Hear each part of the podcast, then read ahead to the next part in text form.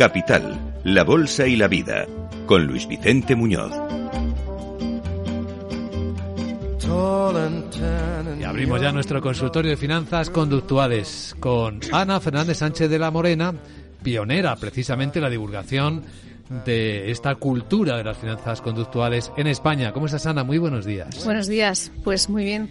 Aquí un día más, ¿no? Tratando de que los oyentes vayan haciendo más consciente lo que hay en el inconsciente y que toma decisiones por nosotros. Misión imposible casi, pero lo intentamos, porque es una llamada al, a la reflexión, al autoconocimiento, que produce resultados excelentes sobre todo a la hora de tomar mejores decisiones en el mundo de la inversión, ya que estamos en una emisora especializada en información económica. ¿Hoy de qué sesgo, de qué automatismo cerebral vamos a hablar? Pues para hoy traigo uno que afecta mucho a esa planificación de largo plazo, ¿no? Como dices, para tomar buenas decisiones financieras. Para hoy traigo el sesgo de presente, que también se llama present bias, ¿no? Entonces, ese sesgo es una tendencia que tenemos los seres humanos a preferir las recompensas inmediatas. Traducido al castellano popular, más vale pájaro en mano que ciento volando.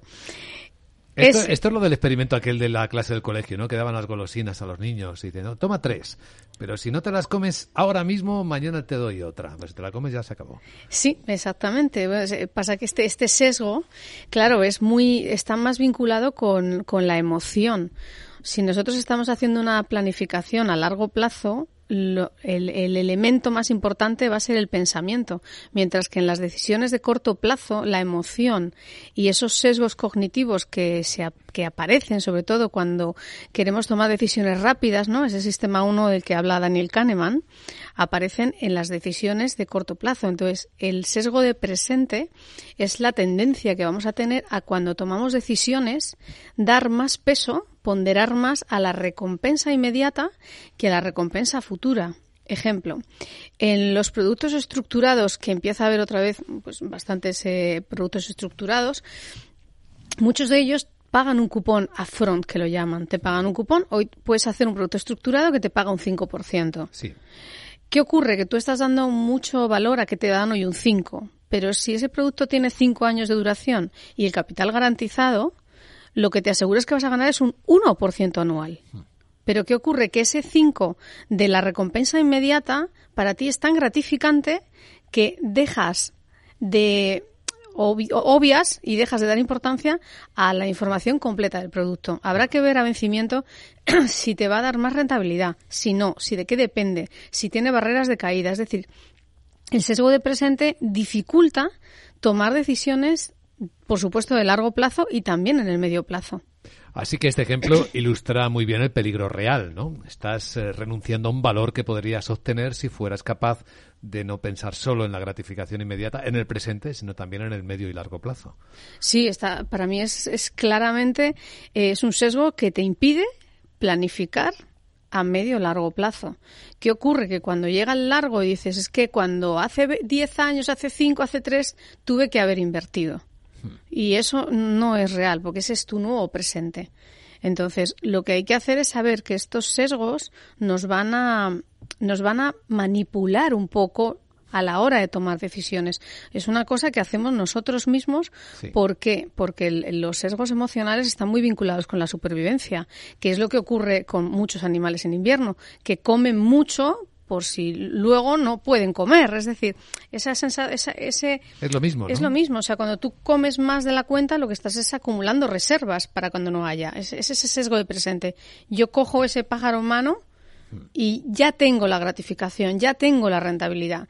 Mañana Dios dirá, ¿no? Es un poco carpe diem, pero realmente a, la hora de tomar decisiones de inversión hay que saber muy bien que invertimos con un periodo, con un, con un horizonte temporal, y ese horizonte temporal tiene unos objetivos. Entonces, si estamos invirtiendo a largo, lo que no podemos es mirar a corto. Las decisiones de largo tienen que ir con una mirada de largo plazo.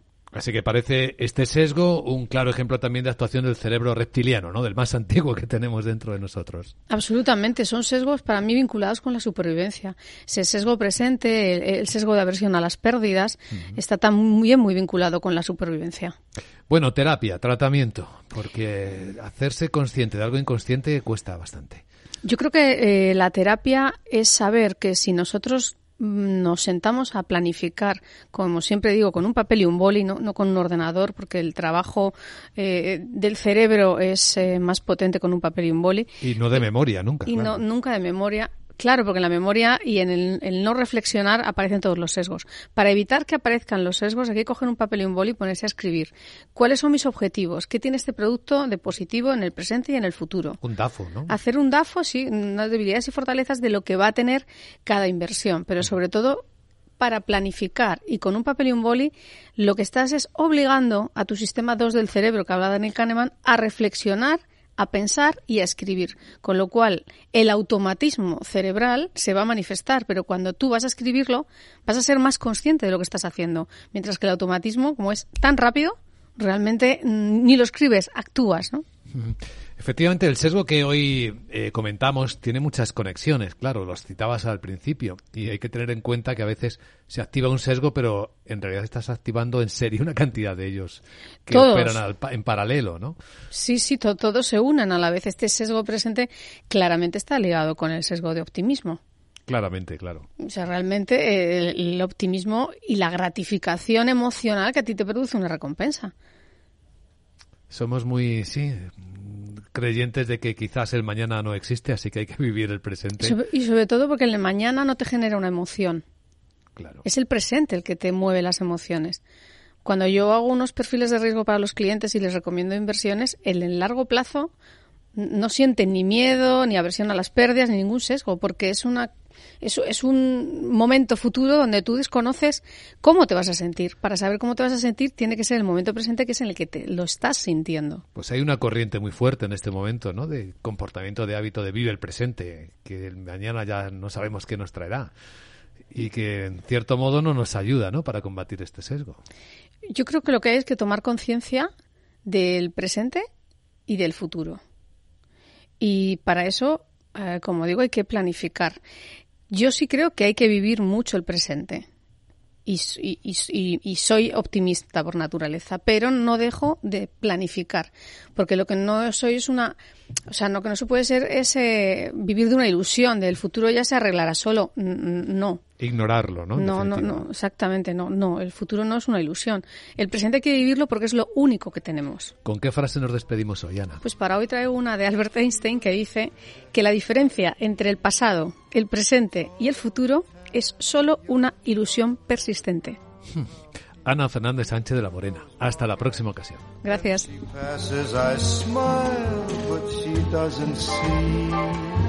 Por causa do amor, she just doesn't see.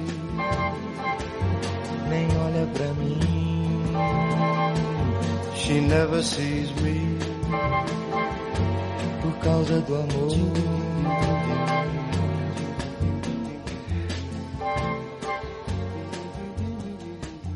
Capital, la Bolsa y la Vida, el programa de radio que despierta la economía, con Luis Vicente Muñoz.